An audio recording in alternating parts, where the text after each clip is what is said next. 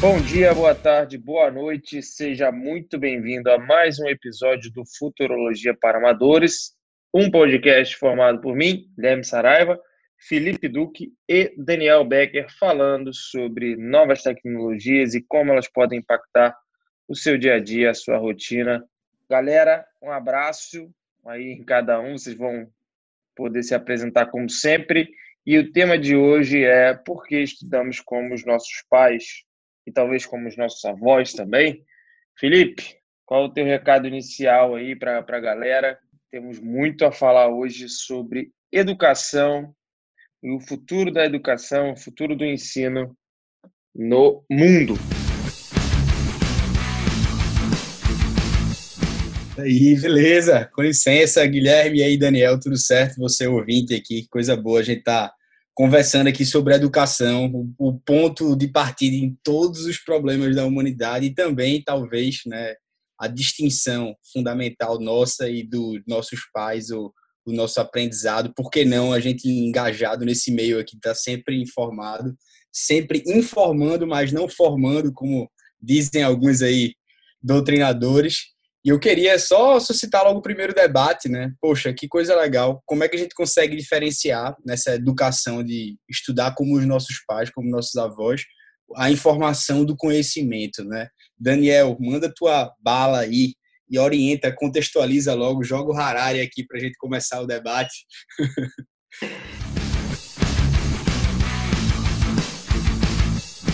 Bom, obrigado, Filipão. Obrigado, Guilherme. É sempre bom estar aqui com vocês, trocando ideias sobre esses assuntos tão gigantes. É, eu acho que é, tomar cuidado, né? Até eu ia falar que eu pensei para a gente também não entrar no, muito no, no, ponto do último podcast, né? Porque eu acho que fake news, informação, informação e conhecimento, né? É, até a educação como uma ferramenta eficiente para combater fake news. Então, eu acho que existe uma grande dificuldade, né? E aí vamos passar desse ponto fake news. Quem quiser ouvir, quem não tem ouvido, ouça o último podcast que a gente falou bastante sobre o assunto, tocou em algumas feridas abertas aí. Provavelmente as pessoas vão sair com mais questionamentos do que respostas. Mas sobre esse ponto, quando a gente fala de informação, conhecimento e educação, eu acho que um dos maiores desafios que a gente tem hoje é a curadoria de informação, né? A gente nunca teve tanto acesso à, à, à, à informação como a gente tem hoje eu gosto muito da, daquela, de uma expressão, na verdade, uma lição, né, trazida pelo Gary Gasparov, que é aquele enxadrista uzbek, né, da antiga União Soviética, que foi derrotado pelo Deep Blue da IBM nos anos 90, e ele recentemente, nos últimos anos, na verdade, ele se dedicou a falar sobre o futuro do trabalho, é, a cooperação entre humanos e máquinas, né, para trazer melhor eficiência, mais bem-estar, mais qualidade de vida. E ele fala que a gente não se toca, né, não, não repara que a gente tem um poder gigantesco em nossas mãos, que é o celular, é o smartphone. O smartphone dá acesso a praticamente tudo que foi produzido na história da humanidade, né, literalmente a, a distância de, da palma da mão. E por que, que as pessoas hoje não estão mais cultas, né, embora elas tenham toda essa informação? Eu acho que o grande problema, no final das contas, é a curadoria. É, e, de, de certa forma, é, cada vez mais as pessoas elas buscam formas né, de, de conseguir sistematizar essa informação através de plataformas, através de até mesmo universidade, porque o que não é uma universidade, um curso, uma escola, uma plataforma de aprendizagem, senão uma grande curadora de informação, e seja é, com recursos como podcasts, videoaulas, provas, uma lição de um profissional. Então, na verdade, no, no final do dia, a, acho que é o grande desafio é a gente conseguir conciliar essa curadoria com essa sobrecarga de informação que a gente tem hoje. Guilherme, você que vive isso na prática aí, que, qual a sua opinião é, sobre isso? É porque é muito, muito bacana a gente fazer um. um eu, eu gosto sempre de fazer um paralelo com o restante das tecnologias presentes no mundo. A educação em si, na verdade, a forma do ser humano passar para uma próxima geração os conhecimentos que ele adquiriu, é uma forma de tradição, é justamente para você carregar uma parte do que não vai no seu código, código genético para que você consiga enfrentar problemas que a geração anterior já conseguiu solucionar. Essa forma de educação, vamos dizer assim, mais caseira, ela acompanhou a humanidade por muitos e muitos séculos, depois sendo também muito complementada por uma educação de cunho religioso de, ou de parceria com as religiões, que também moldavam a, a educação e os ensinamentos conforme as crenças uh, desejadas. Mas a educação que a gente conhece mais moderna, por mais que ainda tenha tanto a educação, o homeschooling, que até teve uma discussão no Brasil recentemente sobre isso, como também a educação religiosa, a educação que a gente conhece mais tradicional, mais funcionalista, ela tem muitas raízes na Revolução Industrial e na necessidade de especialização das profissões pós Revolução Industrial e no início de um mundo moderno, onde você começou a ter uma necessidade muito mais amplificada de conhecimentos e especificidades é, industriais. Então, a maioria das grandes universidades que a gente conhece, conhece hoje da Europa e dos Estados Unidos nasceu nesse contexto, pós esse contexto, é, ali entre 1700, 1800 e 1900. Mas o que, que é interessante se você avaliar? nós aqui desse podcast temos aí por volta de, de 30 anos, né? Nós estudamos, fizemos a nossa escola, e aí eles podem complementar, indo presencialmente a um local. Na nossa época, pelo menos aqui eu estou falando de, de, de, escola primária, nós não tínhamos acesso uh, amplo à internet e não existia smartphone, né? A gente não tinha smartphone. Então a gente ia para uma sala de aula existia um quadro negro. A professora ou o professor lecionava a disciplina. Essas disciplinas totalmente quebradas em disciplinas do conhecimento, geografia, matemática, língua portuguesa, etc. E a gente então anotava, né? Você tinha que anotar. Depois você ia para casa, você tinha algumas tarefas para fazer em casa e em algum momento você iria fazer uma prova para testar esses conhecimentos. Você ia criando toda uma base e a faculdade também já, obviamente, aqui a gente já viveu uma faculdade dotada de smartphone, mas também seguia mais ou menos a mesma lógica. E aí, quando você olha para trás, se você olhar os nossos pais, há 40, 30 anos, eles fizeram a escola primária exatamente da mesma forma que eles fizeram. Mas, na época que eles faziam isso, não existia, sei lá, um décimo da tecnologia que a gente existe hoje. E mais do que isso, os pais deles estudaram exatamente da mesma forma que eles estudaram. Então, quando você olha comparativamente a evolução do formato educacional, da forma de aprender, ele parece não acompanhar a forma como as tecnologias avançaram. Se você comparar na época que inventaram o avião, Santos Dumont inventou o avião, comparado com a aviação dos anos 2000, e você falar que você entrava numa sala em ambas as épocas do mesmo formato, sentado, com várias pessoas em volta de você, olhando para o professor, o professor normalmente não está do lado acima. Então, isso é uma grande reflexão que passou a ser feita pelos educadores, especialmente uh, nos últimos anos. A gente está falando de uma discussão de 10 anos, talvez no máximo. Né? Então, essa, eu acho que esse é o grande debate que a gente vai ter aqui, é, beleza, esses são os últimos 10 anos que a gente está começando a discutir isso.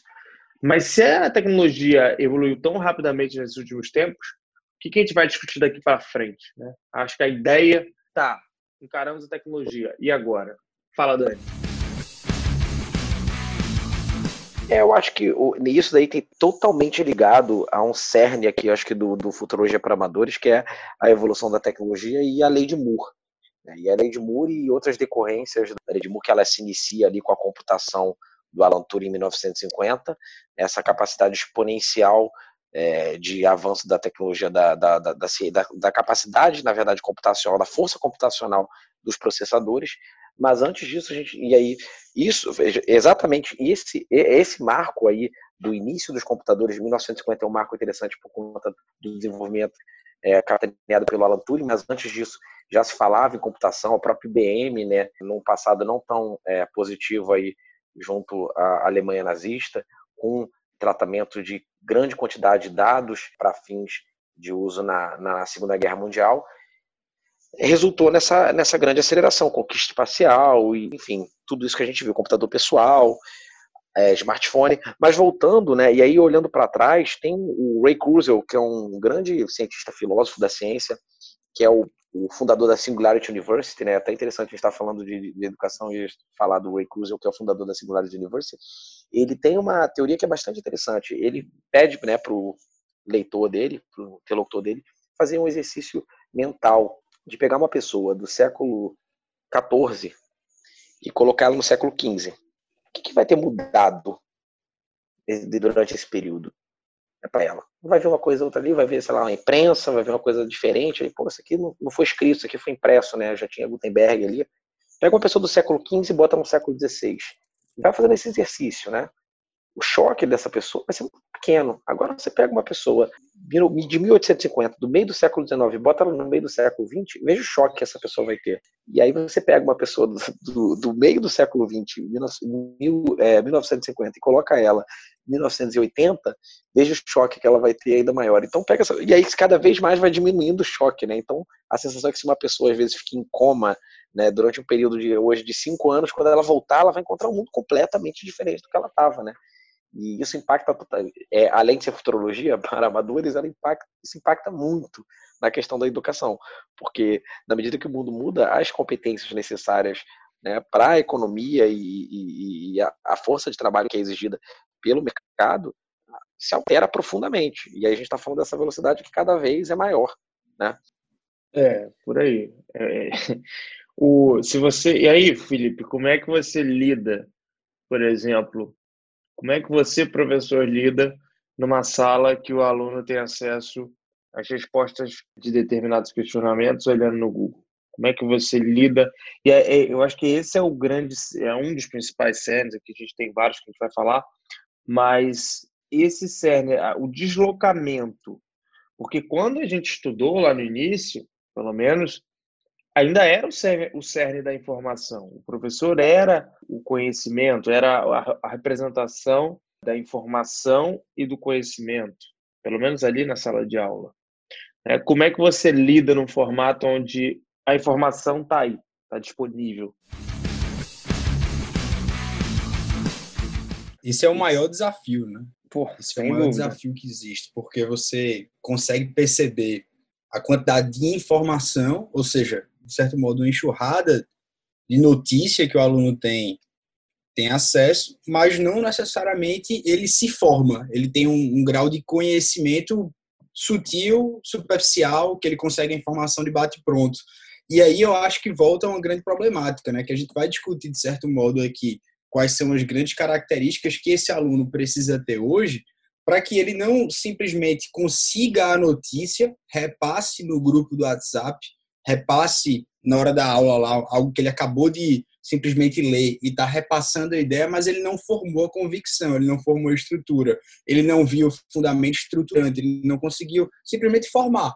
E eu acho que no meio de tanta nuvem de conhecimento que a gente acaba tendo acesso, a gente precisa saber como ele vai se utilizar desse conhecimento, né? Como ele vai se tornar hoje ou um especialista ou um generalista. Né? Hoje ele vai ter que ter acesso a todas as disciplinas e de que modo ele vai ter acesso a todas as disciplinas. Então, acho que cabe o papel hoje do formador, né, do educador, melhor dizendo, dar um, um certo pensamento estruturante ao aluno, um pensamento crítico. Senão, ele vai ser um mero reprodutor de informações. Ele vai cair no episódio passado da gente, do cara que não vai ter um pensamento crítico e vai cair nas fake news e ficar mandando no WhatsApp para a família toda aí tudo que ele vê. Então, acho que a, mudança no ensino, não só do direito, né, mas a, no ensino brasileiro, isso talvez mundial, a gente tem algo, um grande problema muito sério também, Daniel e Guilherme. Veja, nosso país hoje gasta 6% do PIB com educação, é um dos maiores PIBs, né, de certo modo, na média da OCDE, e tem um dos piores resultados qualitativos. Né? Então, a gente também tem que ter muito cuidado justamente com essa qualidade da informação. Por isso que entra o grande problema base, né? E eu acho que é essa teia que eu queria jogar para vocês, o que é que vocês entendem? Existe muito essa palavra soft skills, né? Hard skills. E o que seria, certo modo, a problemática de soft skills, hard skills para a gente conseguir dar essa estrutura, a gente dar essa viga mestra para que esse aluno, esse educador também consiga fazer com que o cara saia com um pensamento crítico, né? E não simplesmente aquele conhecimento superficial, raso, em que ele decora por um dia, mas ele não entende, mas ele não compreende, mas ele não forma e, consequentemente, não prende esse conhecimento nele, né? É, eu acho que um ponto interessante aí é que isso você, é, Felipe, que atua bastante como professor também, nós três aqui, um viés andragógico muito grande, né? E eu usando a expressão andragógico porque a gente não lida com educação infantil. Eu acho que essa que, é, é, talvez seja. Será que é possível você resolver isso no nível superior? Primeiro é, ponto é, da sua é. fala, ou é um problema que ele vira uma questão quase, né? Incurável, a gente não, não vai dizer que é incurável, mas quase que incurável, caso não tenha sido remediado ou resolvido, na verdade, no ensino de base. Essa é uma, uma questão que eu me pergunto bastante, né? É, mas se você vê, eu acho que o, até a, a popularização dos cursos de inteligência emocional ou da, da, do desenvolvimento de skills ligados à parte é, mais emocional tem a ver com isso. Tem a ver com, de fato, a pessoa encarar que aquelas habilidades que ela obteve, vamos dizer assim, na faculdade, ou no, aqui vamos agora falar de ensino superior, elas eram insuficientes. Primeiro que ela, vamos, vamos falar aqui do direito. Hoje, 90% das instituições acabam tendo um currículo defasado, até pela dificuldade, pela burocracia que é você ajustar e atualizar um currículo, vamos falar aqui no Brasil. Você tem um currículo defasado, um currículo que não consegue acompanhar exatamente o que a tecnologia e o mercado oferece. Pô, você, eu e o Daniel fizemos faculdade junto, a gente teve direito marítimo, sei lá, de obrigatória, comercial, é, várias matérias que não, não já não estavam no CERN que pode até ser uma matéria que alguém escolha para ser profissional, mas não eram matérias que estavam no cerne da discussão do mundo e que ainda eram obrigatórias. Então, ele primeiro vai lá e na faculdade ele tem uma série de disciplinas técnicas, completamente técnicas, algumas que já nem têm mais sentido no mundo atual. Ele não tem qualquer tipo de assistência em termos de, de negócios, de como transformar essa parte técnica chegar até o cliente dele, ele não tem essa ponte. E, além disso, ele não tem nenhum tipo de incentivo de maneira geral, que eu estou generalizando. Mas é só você olhar os números do exame de ordem, olhar o nível das petições que chegam no nosso judiciário, você vê que faz sentido, que isso está explícito. Ele chega lá também sem nenhum tipo de treinamento de como resolver problemas. Quando a gente fala de soft skills, Aí ele chega no mercado e a parte técnica mais, vamos dizer assim, mais do dia a dia, para ele fazer o que ele aprendeu muito, agora boa parte o robô faz. Ou, vai, ou ele vai conseguir fazer isso como estagiário, mas quando virar advogado não vai compensar para o escritório se ele tiver no escritório dos outros. Ou o cliente dele vai ficar sempre olhando quem está mais barato. Ele diz, putz, agora o robô faz o que era fácil. Como é que eu resolvo o problema? Como é que eu consigo fazer o que o robô não consegue fazer que é sentar com o meu cliente e eu conseguir passar para ele a confiança, a tranquilidade de que a gente vai resolver o problema dele que a gente vai endereçar outras situações que ele não está nem pensando e que ele vai confiar em mim para resolver isso.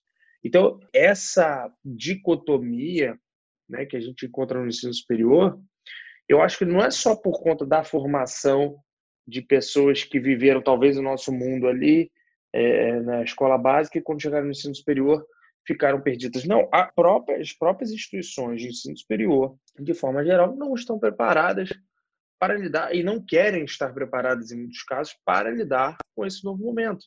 Eu acho que esse é, uma, é um debate que a gente tem que fazer e a gente está saindo de uma pandemia do coronavírus, está escutando a gente gravar daqui a um tempo, a gente está em junho de 2020, a gente está saindo de uma pandemia onde todas as instituições de ensino no mundo foram pegas de surpresa simplesmente três meses sem aula.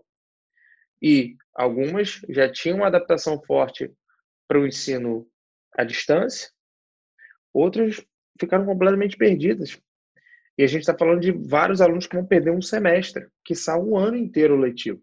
Então, existe essa. Eu, por que, que a educação, Daniel, e por que, que as instituições de educação elas demoram mais a reagir, talvez, do que outras instituições? Tem a ver com a tradição? Por que, que não está se encarando ainda? Ou está se acordando para essa questão de que o novo estudante, a, a nova pessoa do século XXI precisa ser uma pessoa que resolva problemas? É, eu acho que isso é um problema. É, eu vejo hoje eu vejo isso muito na academia, né? É, pensando em ensino superior, mas que se estende a todos os graus né, da educação, como eu até fiz a provocação da questão do ensino de base, né? A gente tem uma ancoragem ali, né, um viés do status quo muito forte, né? E aí o viés do status quo nada mais é do que a inércia, né? O nome chique para inércia. Da gente achar que as coisas foram sempre feitas assim, e por que, que a gente vai mudar? E a gente costuma subestimar, né, o poder da inércia. A gente tem é, na verdade não da inércia, da inércia do termo da física, né, mas da, dessa característica da, decorrente da, da neurociência, né, do, do, viés do status quo, que é a nossa inércia em alterar a realidade que está em volta da gente. Então, assim, um exemplo que eu falo muito, sobretudo quando estou conversando com advogados, é o próprio terno e gravata, né? Se a gente for parar para pensar do terno e gravata, eu sei que muita gente reclama e tal, mas se você pensar em toda a estrutura e como a gente tem isso enraizado na gente, como o que, que aquilo traduz e por que a gente não consegue mudar aquilo, né? E que a gente usa um pedaço de pano pendurado no pescoço que veio da Croácia, né, ali, antiga Iugoslávia, e a gente usa aquilo dali para que exatamente que serve uma gravata, né? Mas aquilo dali tá tão ancorado, né? A gente tem, tem aquilo dali tão enraizado na gente que fica muito difícil a gente alterar. E óbvio que esse exemplo da gravata acaba sendo esdrúxulo, mas se a gente for pensar em toda a estrutura educacional e como você fez uma, uma, uma digressão interessante aí, até todo esse período da, da criação das primeiras universidades, da, até mesmo da separação, né, da secularização do ensino, que é super recente, a gente pode falar o que é de século XIX, século, final do século XIX, início do século XX, o início da secularização, e eu, pelo menos, eu, eu não sei vocês, mas eu tive a formação é, religiosa, né, eu estudei no colégio religioso, então, eu acho que tudo isso, por ser um modelo muito, muito, muito, muito, muito estabelecido e que qualquer alternativa durante muitos anos foi vista como, é, inclusive pelo mercado de trabalho, tá? Esses é, colégios com modelos alternativos de ensino foram vistos com muito maus olhos, né? Pelo, pelo mercado de trabalho, pelos pais, né? Acho que é uma preocupação de, poxa, eu não vou tentar colocar meu filho num colégio que tem um método totalmente diferente, que ele não vai aprender, enfim, as matérias que todos os outros alunos estão aprendendo, porque ele não vai poder passar no vestibular.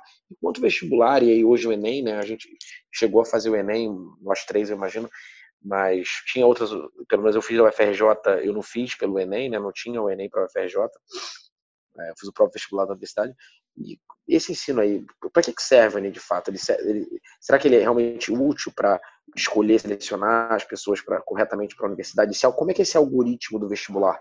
E aí, para concluir, acho que, eu, na verdade, eu não vou nem concluir, vou passar essa bola, essa batata quente para o Felipe.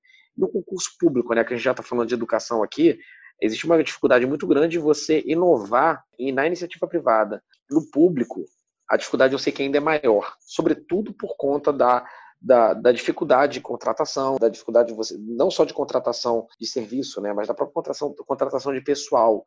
É, e você exige, e como qualquer organização, você precisa de mudança, você precisa estar atento ao que está acontecendo e a qualificação dessas pessoas. Então, será que também é o momento da gente não só repensar a educação, mas também repensar essas grandes, esses grandes sarrafos aí que o brasileiro médio enfrenta, né? Que é o, o vestibular, que ele vai enfrentar ali talvez um concurso público? Será que esses algoritmos aí, algoritmos utilizando até uma analogia da tecnologia, funcionam? O algoritmo do Enem, o algoritmo do concurso público? Caramba, arretado, velho. Arretado. Eu tô anotando. Vocês estão falando aqui, eu tô só anotando porque eu tô vendo a sensibilidade onde a gente tá entrando.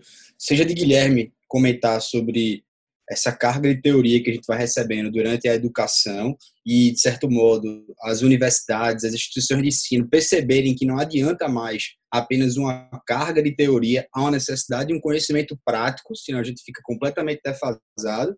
E Daniel faz essa suscitação que é justamente de como a gente faz com que, às vezes, eu tenho um sentimento, o Daniel estava falando que teve uma educação religiosa, mas a, a, educação que eu tive de colégio, eu vejo que quase nada eu levei para a faculdade, ou seja, o vestibular ele não conseguia ser uma métrica boa para você falar, poxa, o que é que eu levo de passado? Não, meu passado é a, simplesmente a dedicação de estudar, mas de conhecimento você não leva pou, pouca coisa, raríssimo. E aí talvez vai entrar essa, esse pressuposto né, de você ler alguma coisa, interpretar alguma coisa e compreender, né? ter um pensamento crítico. O fato de eu ter lido alguns clássicos durante a escola, acho que foi uma coisa que me salvou quando eu entrei na faculdade, a única coisa que eu sabia era a leitura de alguns clássicos da literatura. E eu acho que isso foi uma coisa que eu levei, assim, né? Que fez algum grande diferencial. E nos concursos públicos, é óbvio que a gente vai ter que ter uma, sempre a maturidade de mudança, e é algo natural que a gente também quer, que é que o concurso cada vez mais reflita a prática, né? Ele sai um pouco da teoria, do do decorei, acertei, senão a gente vai tendo cada vez mais servidores públicos que quando entram não sabem gerir, não tem capacidade de gestão de pessoal. Ah, eu fui preparado aqui para fazer o meu. Sim, meu amigo, mas é o que o Guilherme falou, você vai trabalhar em grupo, é um coletivo. Então, entra esse problema da educação, especialmente também na, no ingresso dos concursos públicos, porque há uma necessidade de um profissional que saiba lidar com as pessoas. Afinal, vai ter que ter uma acessibilidade ali para um juiz está com 15 servidores, um procurador da República, um procurador da Fazenda, que seja, ele vai não trabalhar para si, por si, olhando para o próprio umbigo.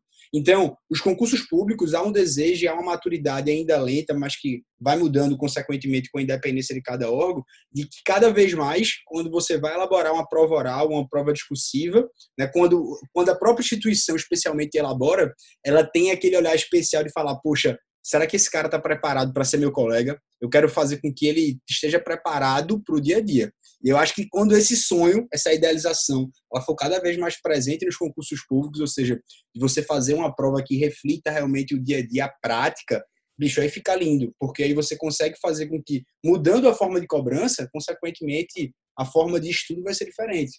E aí eu acho que cabe a reflexão para a gente fazer aqui, porque esse futuro cada vez mais né, do EAD, ele não chega, de certo modo, agora acelerado, né, potencializado pela pandemia, mais presente, porque a gente não adequa inteiramente, poxa, a gente com a possibilidade de poder fazer, enfim, vocês estão fazendo congressos belíssimos, bicho. Você imagina botar grandes professores assim que nunca se falariam, que eu acho que num painel cada um falaria 20 minutos e 20 minutos para cada um eram painéis distintos e hoje você tem, né, junta três, quatro grandes potências para falar mais de uma hora e simplesmente na sua comodidade de casa.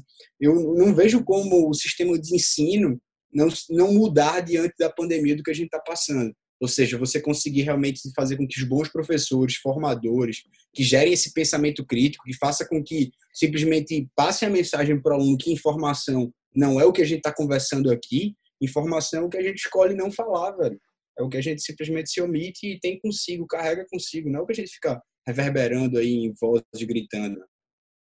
É, e o, o, problema, na verdade não é o problema, é o, o, que, o que a gente tem que enxergar, que eu acho que quem está escutando isso aí tem que enxergar na hora de pensar na sua, no seu próximo passo em educação e no passo dos seus filhos, quem já tiver filho, é o seguinte, qual é o futuro do trabalho das empresas?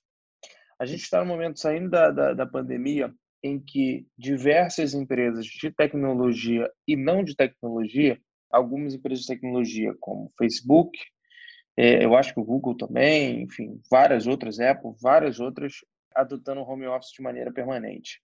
Adotar o home office de maneira permanente significa poder ter trabalhadores, poder ter colaboradores de vários lugares do mundo ainda mais, ainda ser mais uma torre de Babel. Isso significa que as equipes virtuais globais vão ser ainda mais normais. Então, o que é a escola de hoje? O que é a escola do seu filho? O que você está fazendo para se preparar para potencialmente trabalhar com uma equipe de 15 pessoas, sendo um indiano, um mexicano, um americano, dois brasileiros, em fuso horários diferentes, com culturas diferentes, com chefe, outra língua. Como é, que, como é que seu filho está se preparando para lidar com isso? Como é o trabalho colaborativo nisso. Então, se falar de trabalho, o, seu, o colégio de seus filhos, ou você, na instituição que você estuda, sua pós-graduação, você também tem trabalhos em grupo, porque a gente passa a nossa vida fazendo provas individuais e chega no trabalho, tudo que a gente faz é em grupo. Ninguém ganha nada sozinho. Então, a gente tem que entender que o futuro do trabalho, e aí, se a gente projetar os próximos 10 anos aí, segundo a Garmin, a gente está falando de uma realidade virtual muito mais aprimorada, de uma inteligência artificial. Hoje mesmo, se você falar do Duolingo, depois a gente pode falar do, dos apps, a gente está falando de cada vez mais conseguir ter uma, uma imersão em encontros virtuais que vão impactar no trabalho e, consequentemente, também vão, vão impactar na educação.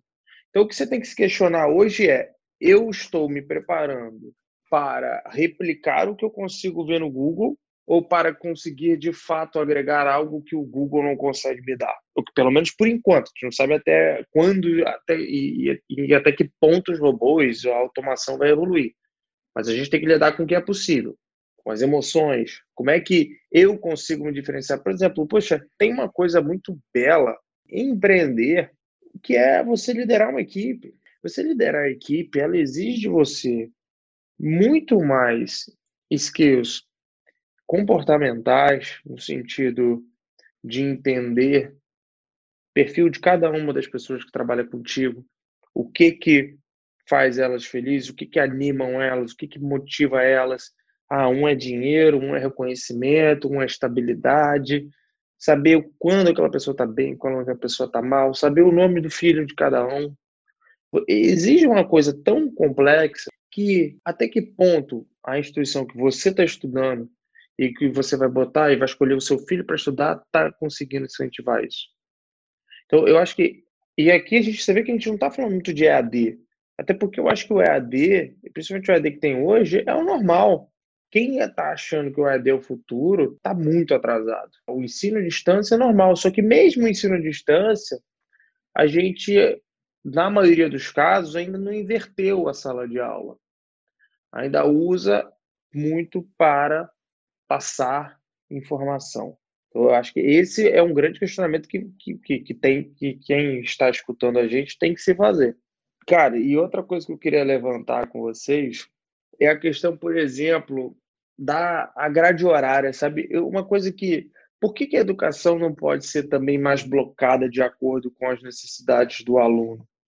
Isso é muito bacana. Muitas instituições têm conseguido tentar trabalhar nesse formato, no formato mais ligados a competências, e tentar. Eu, eu acredito que isso é uma tendência, tá? Que com os mecanismos de tecnologia a gente consiga entender mais as dificuldades do aluno e preparar planos e estudos complementares que tenham mais a ver com as dificuldades e também com os interesses daquele aluno. A gente não precisa ter um blocão fechado para todo mundo, que todo mundo tenha que fazer da mesma forma. É, eu acho que existem mais ferramentas e cada vez mais vão existir ferramentas que permitam personalizar o ensino. Acho que isso é uma das grandes tendências também que a gente tem. E, cara, o que vocês acham do, do, dos apps aí? Vocês usam algum app de como esse Duolingo, algum outro app de, de línguas e tal? É, eu já usei o Mondly, já usei o Duolingo a depender da, da, do idioma, você até tem uma facilidade, né? Mas tem outros idiomas que são um pouco mais complexos. Você, eu acho que, na verdade, não que seja impeditivo o aplicativo, né? Mas, mas eu acho que para o momento tecnológico, como você falou, né? Nos próximos anos, aí, falou da pesquisa da Gartner, a gente vai ter avanços gigantescos em, em inteligência artificial em, em, realidade virtual. E eu acho que, sobretudo, a gente tem o 5G, né? Que vai, vai tornar a conexão é, é, impecável, né?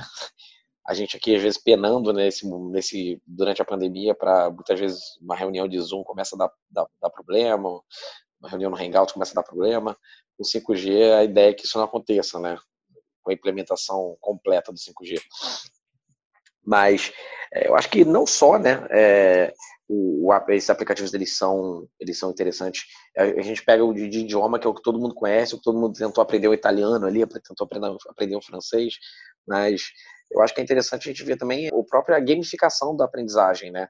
Quantos aplicativos hoje estão investindo em tornar a aprendizagem uma trilha mais fácil, né? Porque o que era a gamificação da aprendizagem quando e nem se chamava assim quando a gente era novo? Era você ter um caderninho ali quando eu estava no, nos primeiros anos do ensino fundamental, com os bonequinhos, né, com o desenho, e depois isso acabava. Depois o, o caderno já começava a ficar mais sóbrio, né?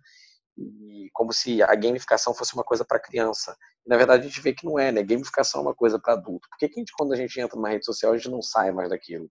É, o aplicativo que eu uso para gerenciar as tarefas dos meus times no escritório é o Monday. É, o Monday parece Trello, Slack, na minha opinião, ele é o que funciona melhor para a gente. É, um aplica é uma aplicação, né? Eu uso ali na versão web, até mais que no, no mobile, que gamifica totalmente a experiência de gestão da equipe. E aí não estou querendo fugir né, do, do, nosso assunto de, de EduTech, de educação e tecnologia, ensino à distância, mas é como a gamificação e a experiência do usuário tem um papel importante nessa nova fase. Né? Como você, o Guilherme falou, ensino à distância é uma realidade. Né? É o presente. que a gente tem que olhar agora o que, vem depois disso. Então, é cada vez mais, não só a trilha personalizada, que eu acho que é um tema super relevante, né, sobretudo quando você está falando de educação infantil, mas esses traços, né, você pensar na interface, você pensar na experiência e também adaptar, né, porque hoje eu penso, sobretudo o Felipe aí que fez mais de, de um concurso, uma carreira de sucesso na, na, na hoje na, na advocacia, na, procuradoria, né, na advocacia pública, mas tem uma experiência grande nisso. Antes, como é que eram as aulas há 10 anos atrás, há 5 anos atrás? Você ficava lá assistindo 3 horas de aula, você podia até pausar, né, assistindo uma aula online, pensando numa aula online, pausar, sair ali, mas a aula era direto, duas, duas horas e meia de aula, de vídeo aula, e isso funciona hoje. Hoje que a gente vê cada vez mais pessoas migrando para o modelo de bloco, sabendo que né, a média de, de, de, captura da atenção é de 20 minutos, e isso cada vez mais vai diminuir. E aí, nesse home office que a gente está vivendo, né, que na verdade é, é office office, a gente o dia inteiro trabalhando. É, a gente até brinca que na verdade não é nem home office, a gente está vivendo cárcere privado, né? Porque a gente não pode sair, vai ser home office mesmo, vai ser quando a gente tiver a possibilidade de ir na praia, de ir no, no boteco, de jantar. Aí, aí que a gente vai ver o que é o home office brasileiro, né? abrir brincadeiras à parte. Então, assim, a gente está toda hora recebendo notificação no celular, a gente, de certa forma, né, fica nessa, nessa necessidade de estar disponível. E a educação ela tem que se adaptar a isso. Né? Inclusive, essa capacidade de captura de atenção que cada dia está menor. E como é que você vai prender essa atenção? Eu acho que essas duas citações aí são as mais incríveis que a gente vai falar. Tanto Guilherme suscitando a, a capacidade de adaptação do modelo de educação às individualidades do estudante, que não mais hoje, que ele não consegue simplesmente estar tá preso num método estático, qual seja a grade curricular lá presa, sem se adaptar às competências do aluno, e ao mesmo tempo, Daniel joga a bomba que é a captura de atenção e essa gamificação nada mais é do que a gente manter hoje em alta essa criatividade do cara, velho. Se a gente não tiver um aluno, um estudante com um potencial alto de querer realmente desenvolver essas habilidades criativas dele, aí a gente vai simplesmente deixar ele se frustrar e não vai perceber né, que toda essa evolução do conhecimento ela não é para a gente cada vez mais ir buscando mais né, simplesmente só o conhecimento por si só, mas eu acho que é para a gente ir sofisticando as nossas ignorâncias. A gente simplesmente começar a perceber, né, dentro dessa multidisciplinariedade, onde é que eu estou mais ignorante, né? Para que eu não consiga simplesmente cair nesse abismo social, né? Da, da, nossa famosa inclusão. Dois terços têm acesso à internet, mas como é que se utiliza? Meu avô sabe usar o WhatsApp, você não sabe, velho. Então, dois terços têm acesso, sabe? Mas como se utiliza isso, né? E se a gente não continuar sofisticando essas nossas ignorâncias, não tem como a gente conseguir estar tá antenado e criativo dentro dessa perspectiva. Acho que esse é o grande desafio da, das instituições de ensino, né? É, só para contextualizar, que... talvez o, o, Guilherme, desculpa te interromper, mas só eu acho que é importante, é, enquanto o Felipe estava falando, eu pensei aqui, quando a gente fala em gamificar, né, eu acho que traduzindo né, no, no bom português, passando um pouco aí do, do vernáculo de Shakespeare, né, que gente, com tecnologia não, não tem jeito, a gente acaba usando, é, fica essa cacofonia anglo-saxônica né, o tempo todo, mas é nada mais do que tentar aproximar de um jogo, né, da ideia do videogame, às aplicações do nosso dia a dia. Então, qualquer coisa, sejam é, redes sociais, né, a experiência de educação, que é o que a gente está falando aqui, ele ser tão, é, tão fácil, né, tão, tão gostoso e te aprender tanta atenção quanto um videogame te aprenderia, usando recursos semelhantes aos que os videogames utilizaram para prosperar e capturar a atenção da, dos jovens, né, que hoje nem são só mais jovens que jogam videogame, né, pessoas né, de diversas idades que são adeptas dos jogos eletrônicos. Mas, enfim, é, é, Guilherme. Não, eu, eu, por exemplo, eu tenho um irmão pequeno, né, de, de 8 anos, e ele joga muito jogo, né? E virtual. E assim, ele joga um jogo chamado Fortnite, que eu não sei se vocês conhecem, que é basicamente de cooperação, né? Pra, enfim, matar os outros bonequinhos, mas é um jogo de, de, de muita cooperação que ele joga com os amiguinhos dele. E eu vejo eles criando estratégias ali e tendo toda uma, uma, uma necessidade de pensamento, raciocínio lógico, cálculos, inclusive, tão grande e aí, quando eu olho o livro dele, muitas vezes ele tem que estar estudando, eu falo, cara, uma coisa não, não bate com a outra, sabe?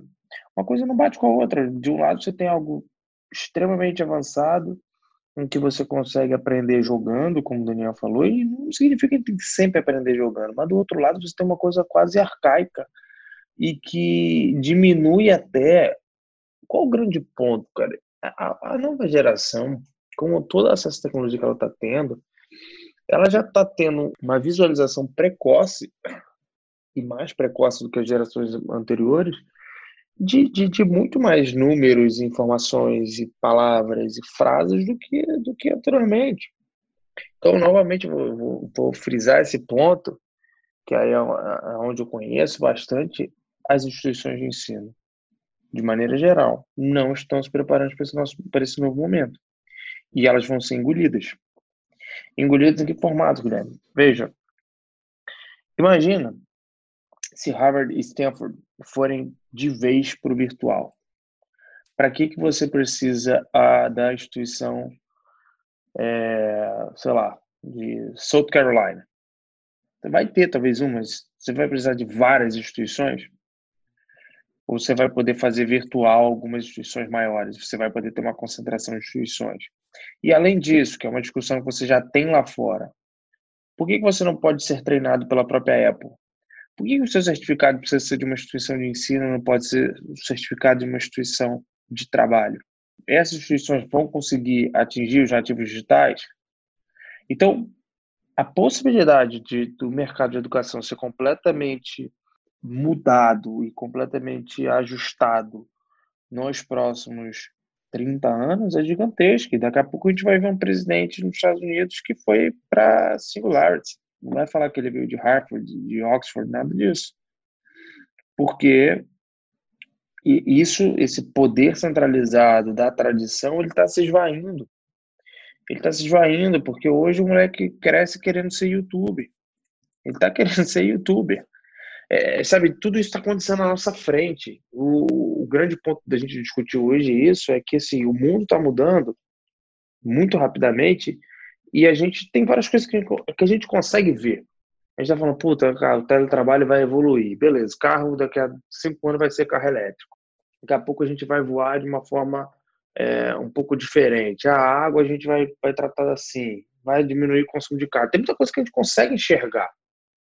Agora, na educação, é, tudo que você tem de prognóstico ainda está muito solto.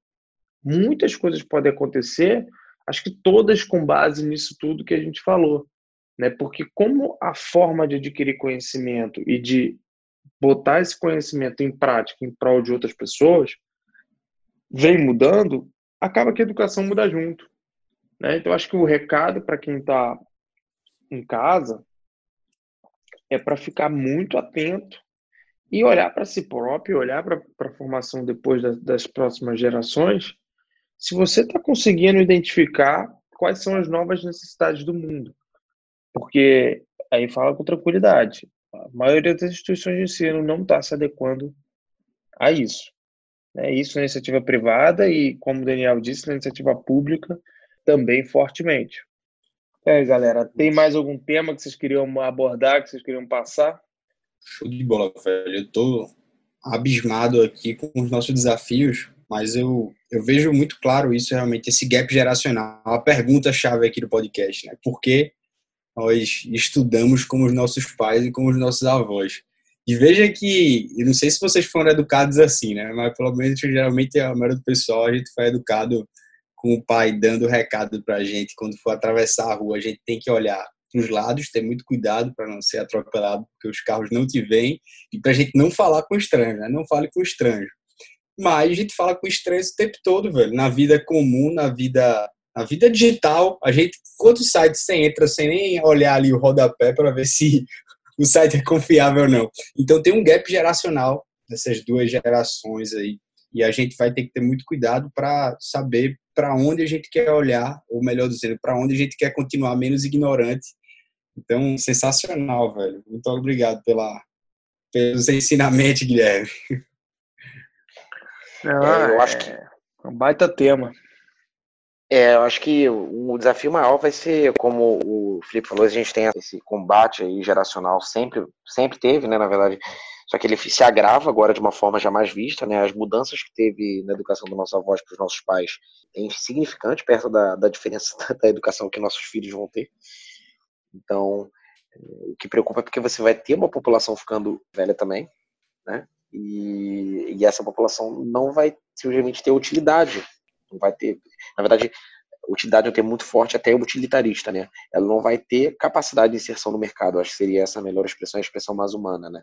E como a gente pode retreinar? A gente vai, e aí até o, como a provocação inicial do Guilherme pediu para citar o Yuval, vou citar o Yuval Harari para ele. Como vai treinar muitas vezes um motorista de um táxi que foi substituído por um, motorista, por um motorista de aplicativo, que depois foi substituído por um, é, um carro autônomo, e aí você vai ensinar ele a ser UX designer, né? Vai ser designer de experiência do usuário, você vai ensinar ele a ser programador em, linha de código Python, em programa então é complexo, né?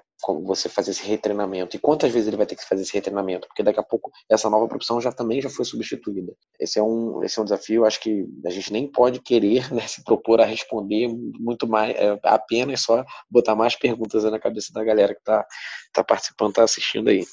É, é esse o objetivo, né, galera? Então, dando aí aquele boa noite, que no nosso horário é boa noite e chegando aí quase uma hora de programa. O objetivo da gente nesses episódios é sempre questionar, é sempre que a pessoa saia, que o ouvinte saia mais encucado do que entrou. Não é isso? Obrigado aí pela, por mais a companhia de vocês em mais um episódio. Felipe, Daniel, dei o seu recado final aí. Aquele abraço para a galera. Valeu, rapaziada. Até a próxima. Valeu, boa noite, salve, salve, vamos em frente aí. São, são e salvos, se Deus quiser. É isso. Um abraço.